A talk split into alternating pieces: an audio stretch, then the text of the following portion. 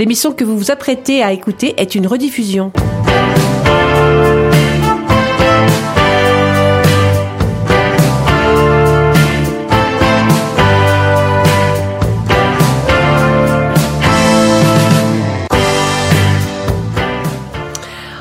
Hola, chers auditeurs de Rencontre Lusophone. Soyez les bienvenus dans cette émission produite par Radio Résonance et émise sur la fréquence 96.9 de Radio Résonance Bourges et sur celle de Radio Avalon 105.2 le samedi matin. Je salue donc chaleureusement tous nos auditeurs du Cher, de Lyon, du Portugal et de tous les pays qui nous écoutent. Avec vous ce soir, vous aurez le grand Jeff à la technique et c'est moi, Hélène, qui présenterai l'émission de ce soir. Et on salue Manu qui est venu ce soir nous voir, nous rendre une petite visite. Ah, petite visite. Tout va bien Oui, ça va. Tu te prépares pour la prochaine fois, dans 15 jours. Oui, oui, dans 15 jours. Très bien. Bonsoir, Jeff. Bonsoir, bonsoir à toutes, bonsoir à tous. Ça va Ah, de, très bien, De ouais. retour à Euh, de tes retour, manettes ouais, parce que la semaine dernière, ça a été dur. Hein. Dur, c'est-à-dire ah, bah, ouais. Dur, nous, nous, nous, on, s'est on s'est mal... Non, non, c'est dur par rapport à quoi Explique-nous. Ouais, par rapport à l'enregistrement final, disons. Alors, ce soir, Jeff, je pense que tu vas écouter avec attention l'émission de ce soir, la chronique culturelle en tout cas, parce que figure-toi que je parlais de la belle ville de Castelbranco. Ça te dit quelque chose? Ah là là, oui. Je sais que tu l'adores. Non, oui. Tu aimerais y vivre d'ailleurs. Ah, si j'avais du pognon, oui. Hmm. Du pognon, pourquoi? Bah, il faut, ça coûte cher une maison là-bas. Oui, mais tu peux, tu peux vivre là-bas sans forcément acheter une maison. Bah, en, lo- en location, vu les prix qu'ils pratiquent, non, c'est pas possible. Hein. Bon, on verra ça dans quelques années. Euh, donc, si j'ai choisi de- d'en parler ce soir, c'est parce que elle commémore ce mois-ci, ou elle a commémoré ce mois-ci, son élévation au statut de ville, il y a de ça 250 ans. Mais avant cela, je vous propose mon billet du jour, qui ce soir nous parle de la commune de Paris. Quel lien avec le Portugal? Eh bien, écoutez, vous verrez. Pronto, Jeff? Bah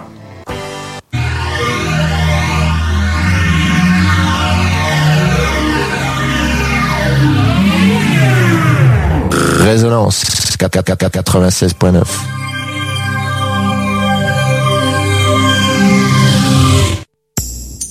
Sur Rencontre lusophone, on n'est pas à l'abri d'un coup de gueule ou d'un coup de cœur. C'est la petite chronique. C'est la petite chronique.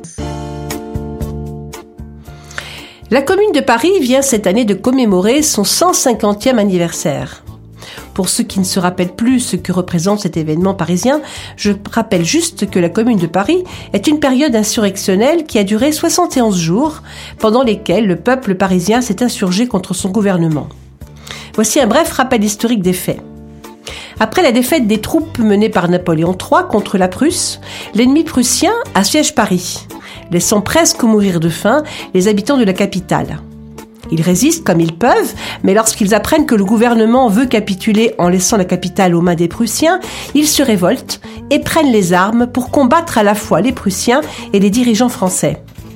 Le 18 mars 1871, un conseil de la commune se constitue alors et administre Paris pendant deux mois. Il est constitué d'ouvriers et n'a aucune légitimité vis-à-vis de l'État. Mais il prend des mesures en faveur du peuple et détruit des lieux symbolisant le pouvoir, tels que le Palais des Tuileries et le Louvre. Deux mois. Deux mois, c'est le temps qu'a duré cette brève expérience de la Commune de Paris, qui sera finalement brutalement réprimée par l'armée française lors des jours violents de la Semaine sanglante. Ce soulèvement prolétarien a marqué l'histoire de Paris à tout jamais et a fait trembler la bourgeoisie du monde entier qui avait vu là comme un signe de fin de pouvoir. Certains auteurs contemporains de cette commune de Paris avaient relaté dans leurs œuvres littéraires ce grand événement parisien. Je pense à Victor Hugo, évidemment.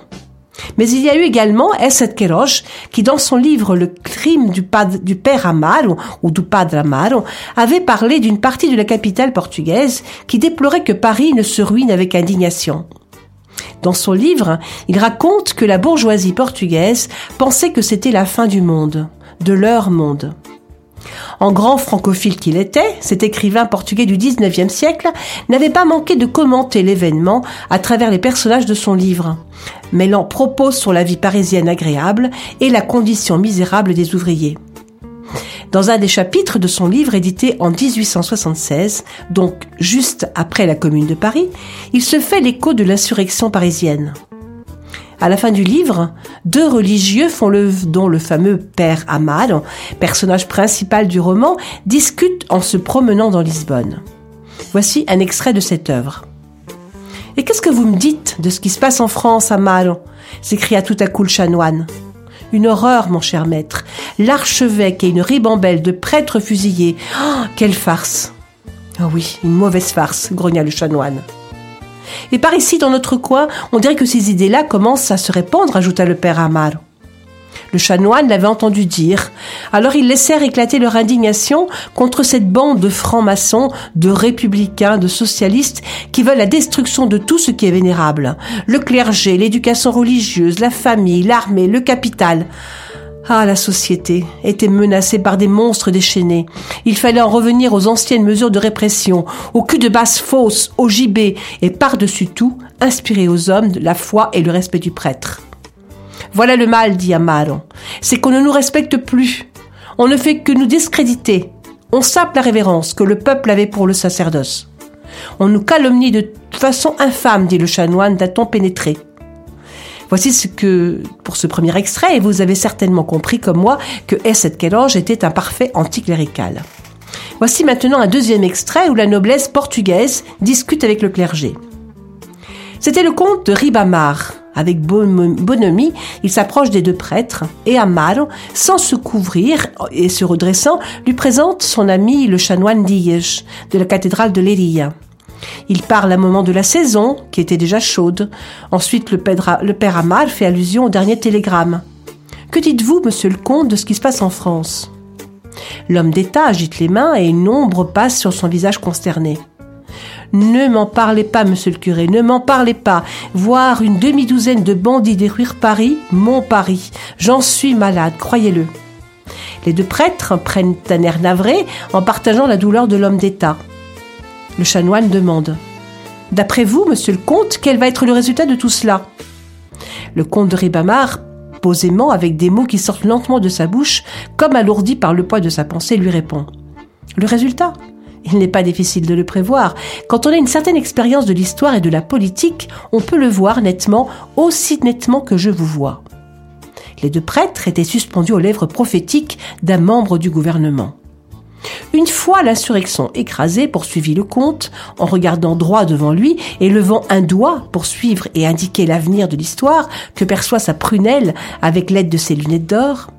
Une fois l'insurrection écrasée, d'ici trois mois nous aurons de nouveau l'Empire.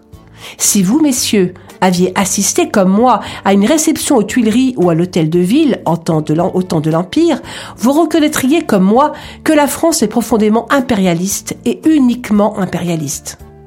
Nous aurons donc encore Napoléon III, à moins qu'il n'abdique, et dans ce cas, l'impératrice exercerait la régence pendant la minorité du prince impérial. À mon sens, ce serait d'ailleurs sans doute la solution la plus sage. Comme conséquence immédiate, nous aurons à Rome le pape de nouveau en possession du pouvoir temporel. Bien que, à vrai dire, je ne sois pas partisan d'une restauration papale, mais je ne suis pas là pour vous dire ce que j'approuve ou désapprouve. Heureusement que je ne suis pas le maître de l'Europe. Ce serait une charge trop lourde pour mon âge et pour mes infirmités. Je vous dis simplement ce que mon expérience de la politique et de l'histoire me montre comme certain. Qu'en étais-je? Ah oui, l'impératrice sur le trône de France. Pie neuf sur celui de Rome, et voilà la démocratie anéantie entre ces deux forces sublimes. Ah, croyez-en un homme qui connaît son Europe et les éléments dont se compose la société moderne. Croyez bien qu'après cette expérience de la Commune de Paris, on n'entendra plus parler ni de république, ni de questions sociales, ni de peuple d'ici les cent prochaines années. Oh, que notre Seigneur vous entende, monsieur le comte, répondit le chanoine. Mais Amal, ravi de se trouver là, sur une place de Lisbonne, en conversation intime avec un illustre homme d'État, lui posa encore une question qui reflétait son angoisse de conservateur toujours inquiet.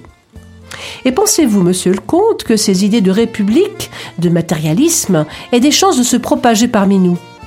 Le comte se mit à rire, et en s'avançant entre les deux prêtres jusqu'aux grilles qui entourent la statue de Louis Camões, il leur dit N'ayez aucune crainte, messieurs, n'ayez aucune crainte. Il se peut qu'il y ait un ou deux exaltés pour se plaindre, pour raconter des bêtises sur la décadence du Portugal, pour prétendre que nous sommes dans le marasme, que nous sombrons dans l'abrutissement et que nous en avons à peine pour dix ans, etc., etc. Que des balivernes. Il s'appuyait presque à la grille du monument et s'exclama dans un élan de confiance. La vérité, messieurs, c'est que l'étranger nous envie. Et soit dit sans vous flatter, tant que dans ce pays il y aura des prêtres comme aussi respectables que vous l'êtes, le Portugal conservera avec dignité sa place en Europe. Parce que la religion, messieurs, est la base de l'ordre. Sans aucun doute, monsieur le comte, sans aucun doute, répétèrent avec force les deux ecclésiastiques. D'ailleurs, il n'a qu'à regarder autour de nous et autour de vous. Quelle paix, quelle animation, quelle prospérité. C'était deux extraits du livre O crime do Padre Amaro et 44 ans après, le Portugal proclamait sa première république.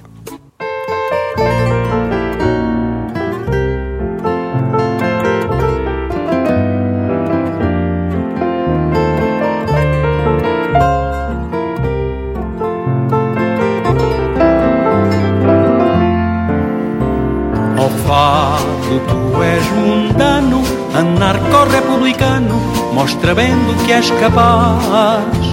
Fica ao lado do bom primo, família que muito estimo, és catita, és bom rapaz.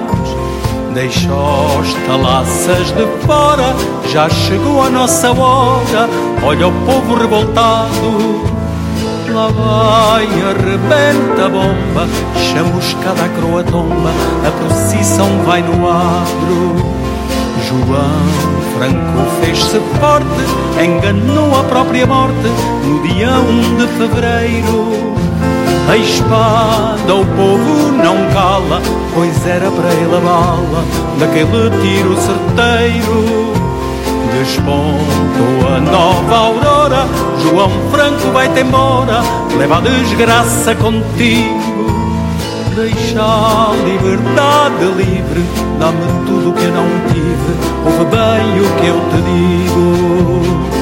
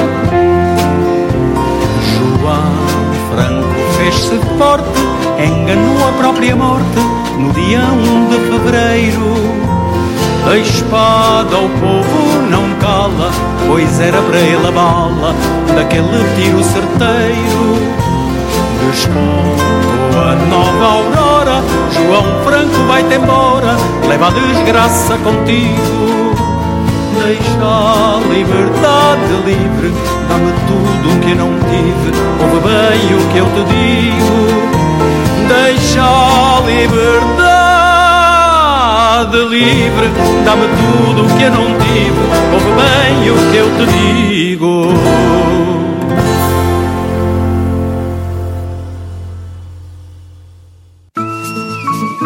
C'est l'heure de la chronique culturelle de rencontre lusophone. La région centre du Portugal n'est pas aussi connue que l'Algarve, Porto ou Lisbonne, mais elle vaut le détour. Et je vous dis ça en toute neutralité, même si je dois bien vous avouer qu'il y a peut-être, peut-être, un léger petit parti pris dans mes propos, puisque la région centre est le berceau de mes parents, et c'est effectivement de là-bas que je tiens mes origines portugaises. Mais cette belle région, euh, centre, et ça en toute neutralité, offre un tas d'atouts. Une qualité de vie, des températures agréables, une position centrale qui lui vaut aussi bien un large front atlantique côté mer qu'un large front de montagne qu'elle partage avec l'Espagne. Mais surtout, et au-delà de tout, elle conserve aujourd'hui encore un côté authentique, ce qui ne l'empêche pas d'être une région très dynamique. Cette belle région regroupe donc de belles villes comme Nazareth, Tomar, Coimbra, mais il y en a une où j'aimerais tout particulièrement vous emmener ce soir parce que je la connais mieux que toutes les autres et aussi parce que elle fête ce mois-ci un anniversaire très particulier, celui des 250 ans de son élévation au statut de ville. Il s'agit de la ville de Castelbranco, une ville de Templiers située à seulement une centaine de kilomètres de l'Espagne, une proximité qui lui a valu quelques ennuis, puisque la zone subissait autrefois régulièrement les assauts des voisins espagnols.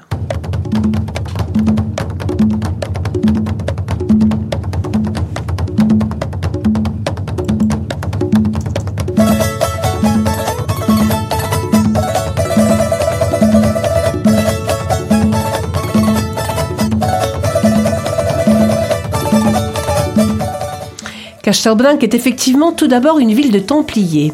D'ailleurs, les ruines de son château témoignent de la présence de ses chevaliers chrétiens.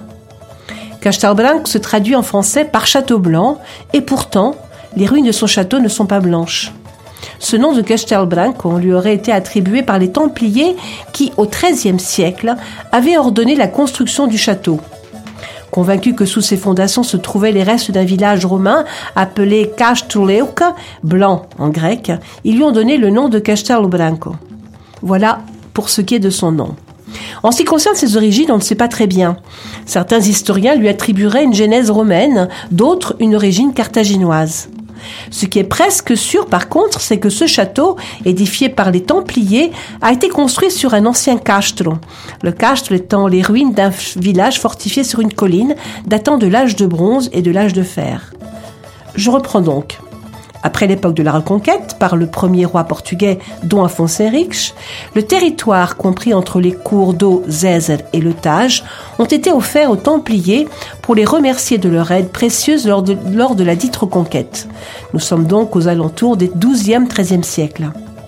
Sur une colline à l'ancien endroit d'une fortification romaine appelée Casturleuca, ils font bâtir un château autour duquel ils font édifier une muraille. Plus tard, sur les pentes de cette colline et tout autour du château viennent ensuite se construire des habitations. Les, Templiers rebaptisent donc la cité qui est en train de sortir de terre et l'appellent Castello Branco. En 1285, c'est le roi Dondinige qui décide de propousser la muraille pour accueillir plus d'habitants dans son enceinte. Il fait par la même occasion construire plus de portes à cette nouvelle muraille. De quatre, elle passe alors à sept portes. L'expansion de ce lieu de vie s'explique en partie par l'arrivée toujours croissante dans la région, dans la région centre du Portugal, pardon, de juifs séfarades qui ont fui l'Espagne expulsés par les rois catholiques.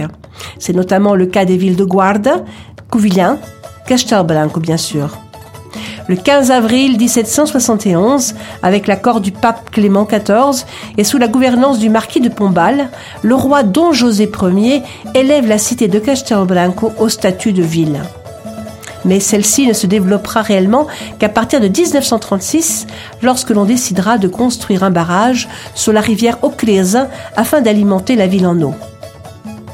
Dans sa partie la plus ancienne, sur un des versants de la colline qui mène au château, la ville garde encore aujourd'hui son aspect médiéval, c'est la vieille ville. Elle a gardé un charme très particulier avec ses vieilles bâtisses du XIVe siècle et ses ruelles étroites c'est d'ailleurs un endroit incontournable si l'on veut aller à pied au château, qui bien sûr n'est plus que murailles et ruines.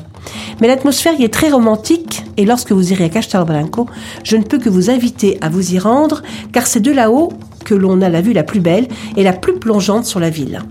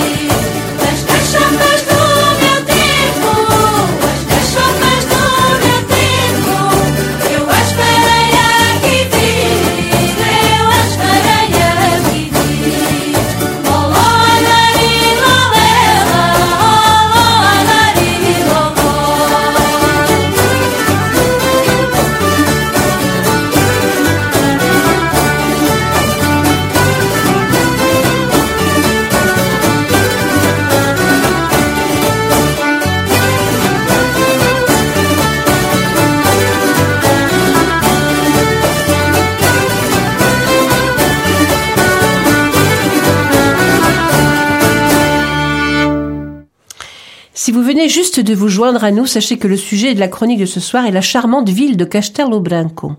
Je vous ai parlé de la manière dont la ville a évolué depuis l'époque romaine, à l'époque où elle s'appelait encore Castelleuca. Et comment, vers les XIIe et XIIIe siècles, les Templiers, en y construisant un château, lui ont donné un essor qui se mesure encore aujourd'hui? Comment le roi d'Ondinige a souhaité l'expansion du village en ordonnant l'expansion de la muraille, et plus tard, en 1771, il y a tout juste 250 ans, comment le roi Don José l'a élevé au rang de ville.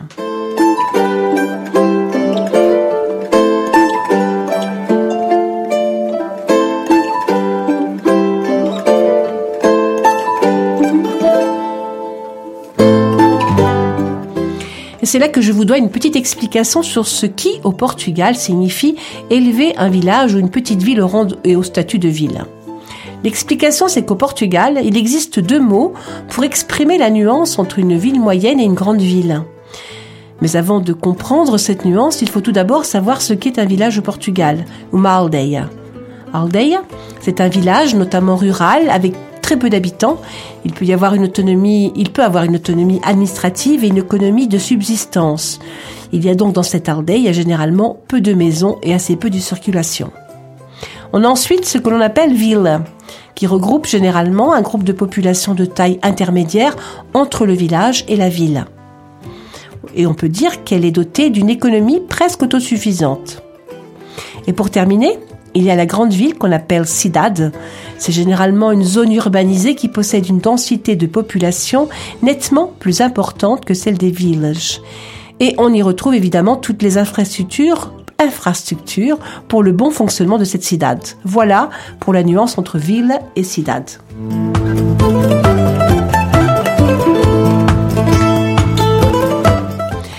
De par son histoire, Castelo Branco est donc une ville que l'on peut considérer se divisant en deux parties principales.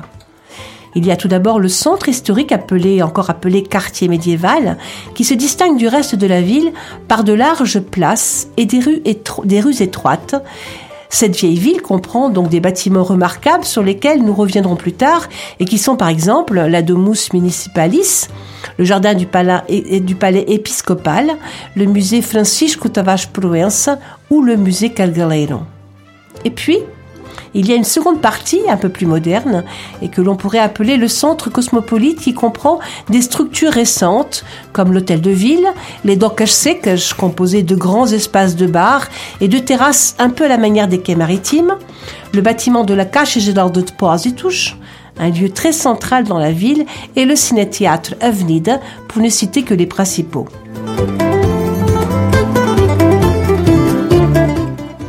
Castelblanco est une ville dynamique qui réunit et qui réussit superbement bien à faire coexister passé et présent, histoire, tradition et modernité.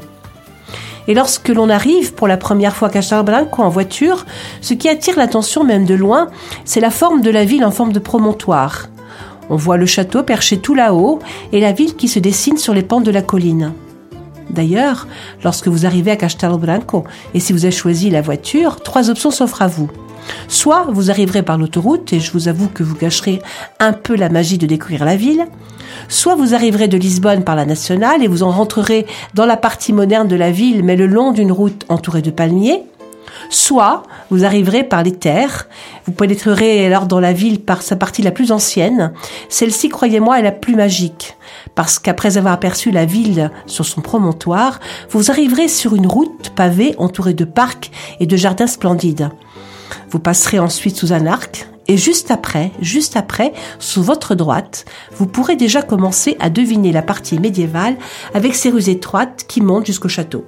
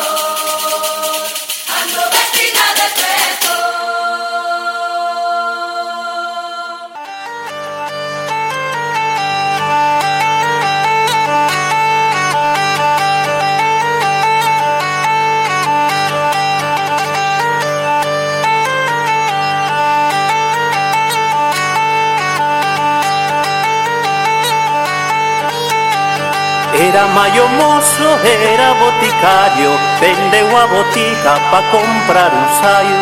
Vendeu a botica pra comprar un saio. O saio rompeuse, botica perdida. Vai pola rúa baixo, vai pola rúa arriba. Ora viva, viva, ora viva, viva.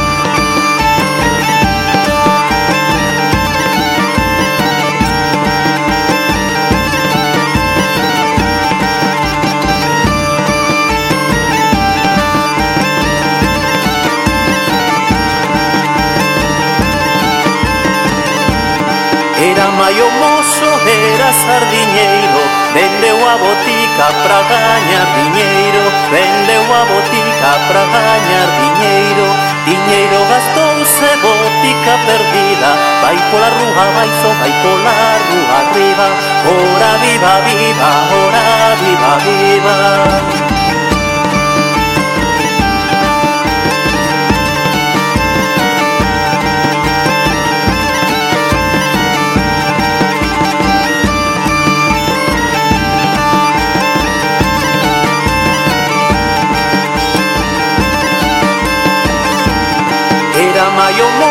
madera celeirón. Vendeu a botica o mata carbón. Vendeu a botica o mata carbón. O carbón gastouse botica perdida. Vai pola rúa baixo, vai pola rúa arriba. Ora viva, viva, ora viva, viva.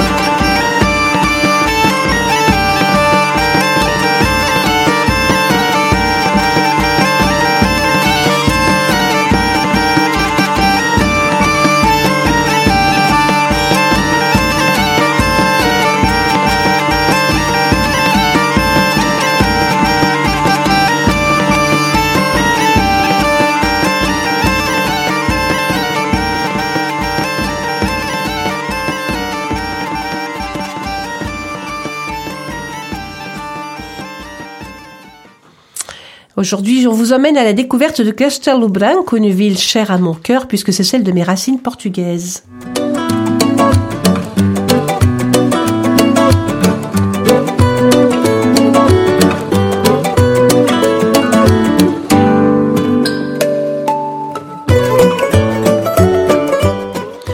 En pénétrant dans la ville, on est vite saisi par le calme qui y règne. Et pourtant, Castelo Branco a tout d'une grande ville, mais son rythme très particulier apaise celui qui s'y promène.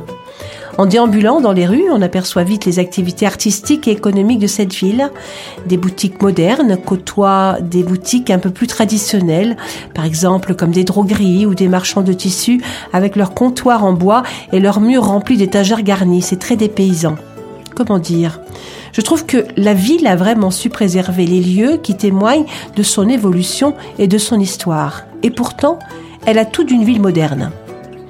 Lorsqu'on déambule dans le centre-ville, on est vite happé par les détails des trottoirs sur lesquels on devine des motifs d'inspiration orientale, des broderies avec ses points et ses contrepoints. Le tout, évidemment, transposé dans la plus pure tradition des trottoirs portugais, fait de petits carrés de granit et de basalte noir et blanc.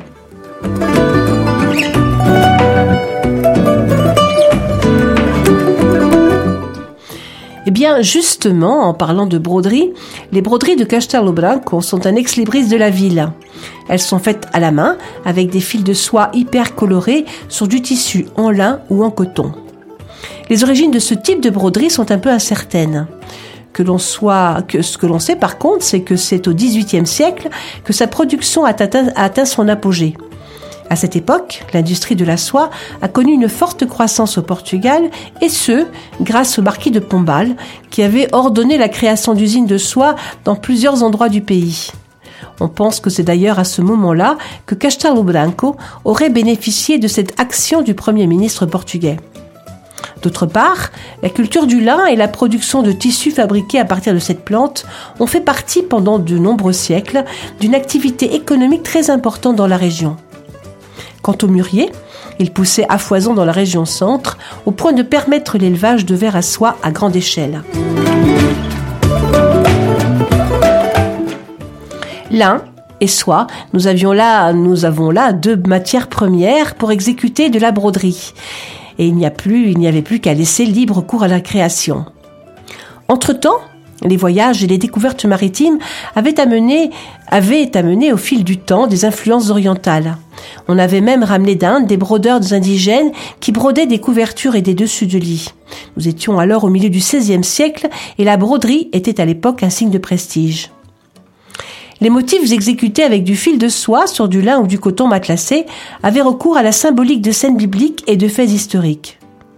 On y retrouvait par exemple des motifs de chasse ainsi que des motifs caractéristiques de la culture orientale. Les éléments étaient un peu naïfs et géométriques. On y trouvait des feuilles, des fleurs et des animaux. Tout un tas d'éléments qui ont ainsi donné naissance à un art d'une incroyable beauté et originalité.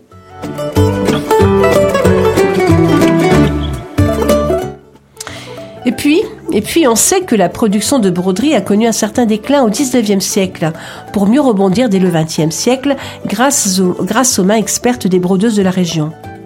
Actuellement, la broderie de Castelo Branco, devenue l'une des expressions artistiques populaires les plus belles et les plus riches du Portugal, est très appréciée dans son propre pays comme à l'étranger. Et elle constitue de surcroît une image de marque et un motif de fierté pour la ville.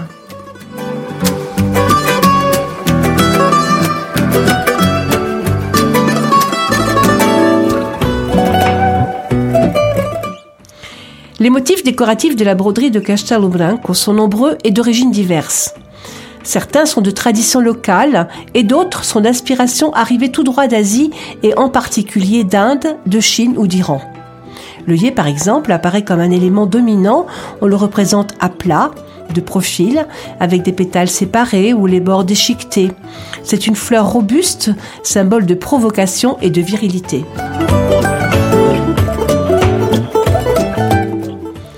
La pivoine, le magnolia, le lotus, le chrysanthème et le bourgeon de prunier sont d'autres motifs floraux très répandus dans la broderie de Castelo Branco. Ils sont d'inspiration chinoise et sont associés aux quatre saisons. Le lotus, d'inspiration plutôt bouddhiste, symbolise quant à lui la pureté.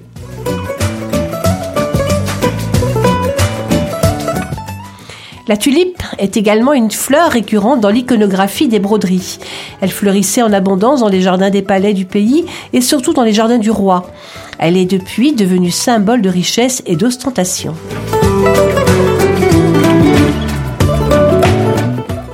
L'arbre de vie est un thème présent dans de nombreuses religions. On l'associe à la vie perpétuelle et il évoque toute la symbolique de la verticalité. Largement utilisé en Orient et notamment en Iran, il y est représenté entre deux animaux. Il est également présent dans les traditions chrétiennes où il symbolise la manifestation divine par analogie avec l'arbre de la Genèse et l'arbre de la Nouvelle Alliance qui régénère l'homme. Avec une telle genèse, on le retrouve évidemment lui aussi parmi les motifs des broderies de Castelo Branco. Et s'il est représenté avec deux visages humains, il signifie la survie et le renouveau. S'il est représenté avec un pan, il évoque l'éternité et la résurrection. Et pour moi, l'arbre de vie est l'un des plus beaux motifs de cette broderie. Il est également représenté en élément central constitué de branches ondulantes, couvertes de feuillages, de fleurs et de fruits où se posent des, des oiseaux colorés. Et comme c'est le cas pour tous les motifs, il est représenté de manière naïve et fait preuve d'une créativité remarquable.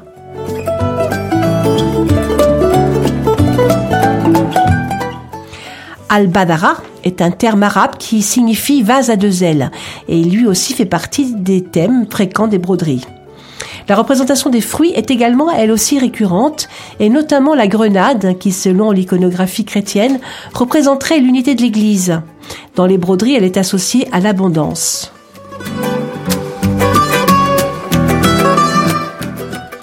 Parmi les espèces du règne animal représentées dans ces broderies, on retrouve quelquefois, quoique très rarement, le cheval, le chien, le cerf ou le lion. Mais celui qui domine de façon remarquable, c'est l'oiseau. Il est souvent exotique, hein, presque toujours imaginaire, et toujours représenté d'une multitude de couleurs. Dans l'iconographie religieuse, il est l'intermédiaire entre le ciel et la terre. Retrouve quelquefois un aigle à deux têtes d'inspiration totalement indienne. Dans l'iconographie populaire, il symbolise la souveraineté impériale et dans la religion chrétienne, il représente la résurrection. Des figures humaines sont également représentées de temps en temps dans les broderies euh, de Castelblanco, isolées au parpaire. Elles sont liées au sens du toucher, de l'odorat et de l'ouïe. Le cœur est lui aussi un motif de prédilection dans les arts traditionnels. Dans ces broderies, on l'identifie en toute logique à l'amour, la charité, l'amitié et la droiture. Le coquillage est également souvent représenté dans la broderie évoque quant à lui la mer et le moment de la création. Avec toute cette multitude de motifs, la broderie de Castelblanc possède donc des caractéristiques qui la rendent unique. Elle est devenue un véritable symbole identitaire pour Castelblanco qu'il a transposé à l'urbanisme. Et aujourd'hui, on retrouve tous ces motifs sur les trottoirs, les façades des immeubles et quelquefois sur les bus qui circulent dans la ville. Alors afin de préserver ce patrimoine culturel, la municipalité a créé le centre d'interprétation de la broderie, une sorte de musée pour faire connaître cet art. Il est installé dans l'un des bâtiments les plus iconographiques de la ville, la Domus Municipalis, qui a été autrefois l'endroit où siégeait le conseil de la ville. Elle est située en plein centre-ville et délimite la vieille de la nouvelle ville. Ce centre d'interprétation, en plus de l'espace de musée et de boutique, accueille également un atelier-école afin de continuer à perpétuer cet art.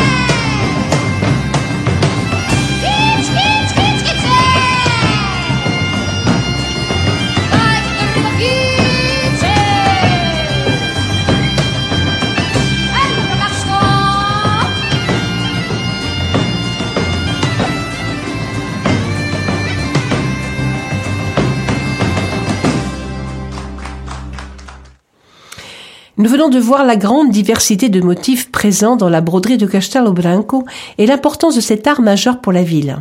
Mais Castelo Branco cache plein d'autres trésors et notamment des lieux incontournables lorsque l'on visite la ville.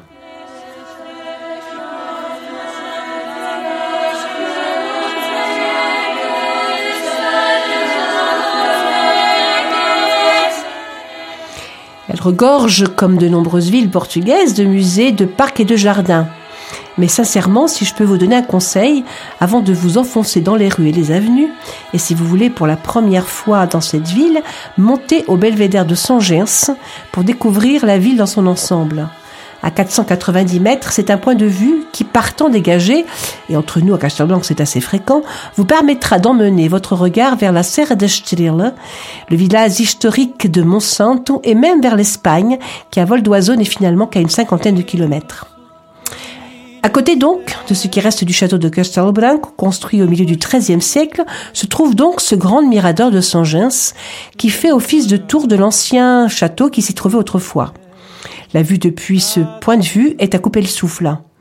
Et vous ne serez pas monté là-haut pour rien, puisqu'il y a aussi les ruines du château à visiter. Et vous verrez, c'est un endroit très très romantique, qui fait souvent office de lieu de rendez-vous pour les amoureux, mais pas que. L'autre lieu incontournable de Castelo Branco, et sans exagérer un lieu mondialement connu, est le jardin épiscopal do Passo. Je pense que je n'ai pas besoin de traduire, comme son nom l'indique. C'est un jardin épiscopal, c'est-à-dire appartenant ou ayant appartenu à un évêque. Cet évêque était Don Juan de Mendonça, qui au début du XVIIIe siècle a eu la bonne idée de faire construire ce jardin, devenu depuis l'un des emblèmes de la ville de Castelo Branco.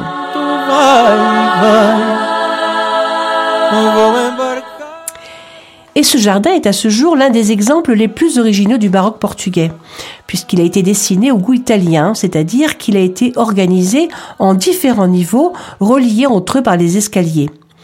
Il est divisé par des allées et des parcours thématiques eux-mêmes jalonnés de buissons, de buis taillés. Un des aspects les plus marquants est sans doute l'ensemble des statues en granit, notamment celles qui embellissent les escaliers et qui représentent les rois du Portugal par ordre chronologique.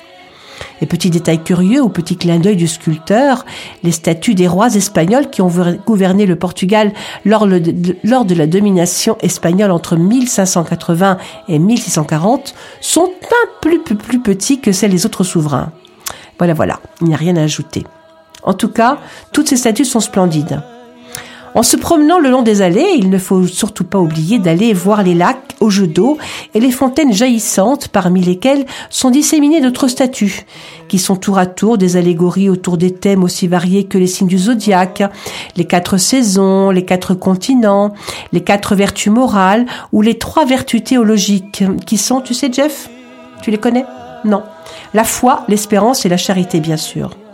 Et puis, Près du jardin, il ne faut pas oublier non plus d'aller voir le palais épiscopal, dont la construction date de la fin du XVIe siècle. Il a servi de résidence d'hiver pour les évêques de diocèse. Aujourd'hui, il abrite le musée Francisco Tavares Proença Jr., qui mérite lui aussi une petite visite. Vous pourrez y voir de belles pièces archéologiques de la région, des tapisseries, des peintures, et surtout la spécialité de Castelo Branco, dont je vous ai parlé tout à l'heure, les broderies.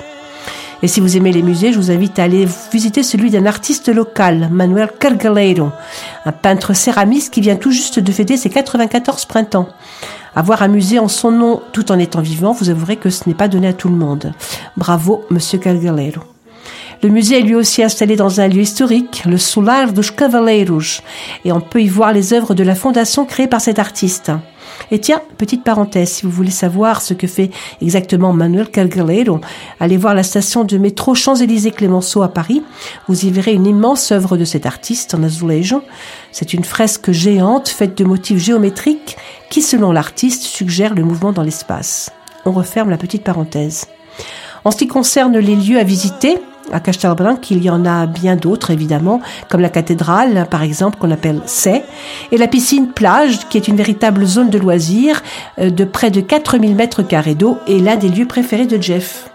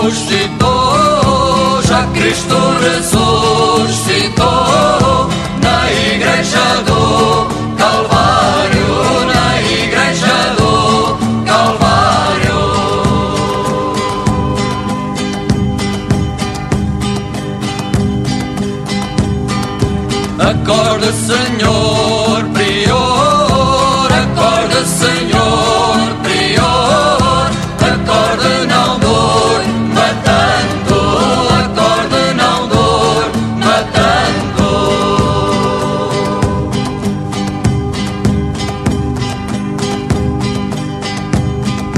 Nós já vimos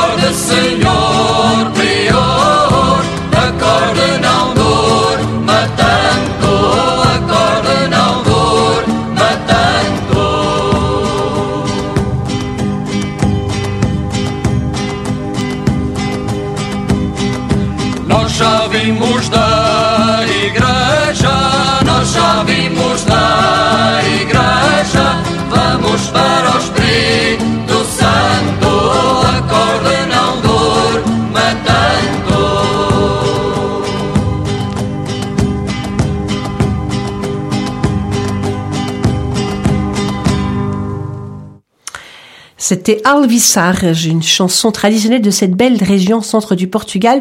Elle était interprétée par le groupe Brigade Viturjar.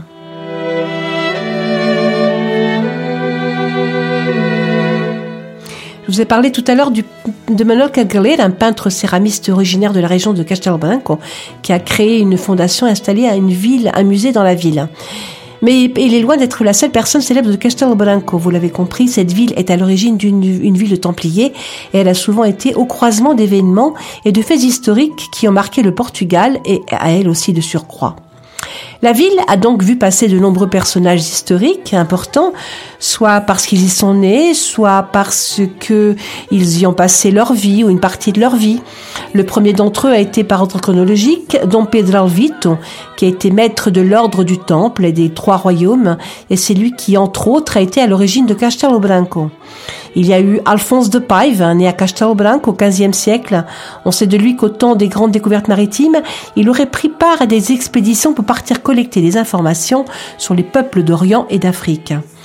Il y a également eu Juan Rodrigues, plus connu sous le nom de Amat Lusitano, qui est né en 1511 à Castelo Branco.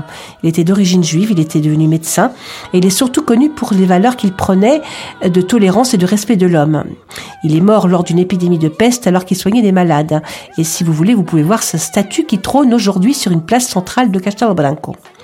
Et Castelo Branco a vu également vu naître d'autres grands hommes tels que Frei Bartolomeu da Costa, fondateur de l'hôpital de convalescence à Castelo Branco, mais également à Lisbonne. Il avait reçu le nom de Vénérable pour ses actions humanitaires. Il y a également eu Philippe Elias de Montalto, qui était le frère du grand Amato Lusitano et qui a lui aussi été médecin et philosophe. Il y a eu le père Estevão Cabral, un jésuite qui est à la fois un grand homme de science qui a rédigé un tas d'essais scientifiques. Il y a eu José Antonio Mourão, qui était médecin lui aussi et directeur du lycée de Castelo Branco. Il possédait plus de 3200 livres qu'il a légués à la bibliothèque de sa ville. Au milieu de la révolution industrielle, il y a eu Raphaël José de Cunha, issu d'une grande famille d'agriculteurs. Il a parcouru l'Europe pour découvrir de nouvelles innovations dans le monde agricole qu'il a mis en pratique dans son pays. Et pour terminer, il y a eu Manuel Vaz-Plet Geraldes, qui à la fin du 19e siècle a été un homme politique influent. Et c'est d'ailleurs lui qui a œuvré à la construction de la fameuse ligne ferroviaire de Beira Baixa. Et voilà pour les personnages historiques qui ont compté pour la ville de Castelo Branco. Et la liste n'est pas exhaustive, bien sûr. Et en tant que grande ville, Castelo Branco est une ville ouverte sur le monde et dans ce sens, elle a cherché à créer des ponts culturels et économiques avec d'autres villes de par le monde. Et c'est ainsi qu'elle est aujourd'hui jumelée avec Zhuhai en Chine, avec Umuarama et Petrolina au Brésil, ou avec Wambo en Angola et Puławy en Pologne. Et voilà, c'était notre coup de cœur, mon coup de cœur du jour.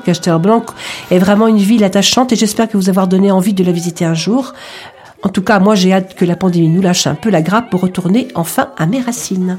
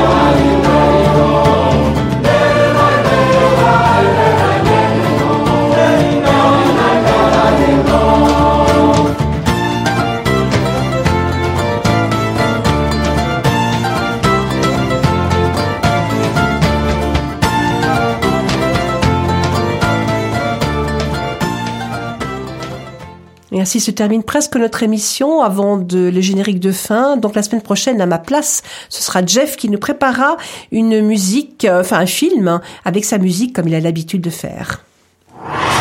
Un maximum de musique, un maximum de son. 96.9, c'est Radio Résonance.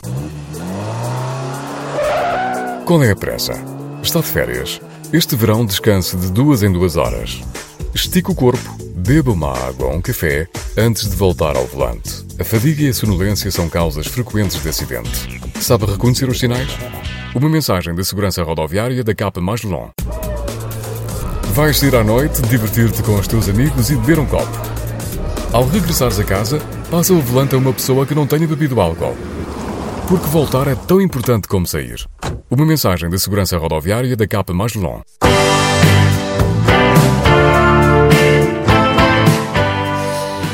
Et voilà, très chers auditeurs, notre émission se termine. Merci pour votre écoute. On revient évidemment la semaine prochaine pour d'autres rencontres lusophones. Je vous embrasse. Tu veux dire un petit coucou, Manu? Au revoir tout le monde. Et à la prochaine fois. Ta visite fut brève. Bah oui, oui, Castello Branco. Mais très attentive. Disons que je suis venu parce que j'adore Castello, évidemment. évidemment. C'est le pays de mes origines aussi. Eh oui. À Jeff, le, le, mot de la fin. Eh oui. Ainsi se termine vos rencontres lusophones de ce soir. On revient évidemment samedi prochain à la même heure pour d'autres sujets et d'autres humeurs. N'oubliez pas le podcast de cette émission qui sera dans quelques minutes sur la page de Radio Résonance ainsi que sur notre page radio qui porte le nom de notre émission Rencontre lusophone. Bon week-end à tous. À tes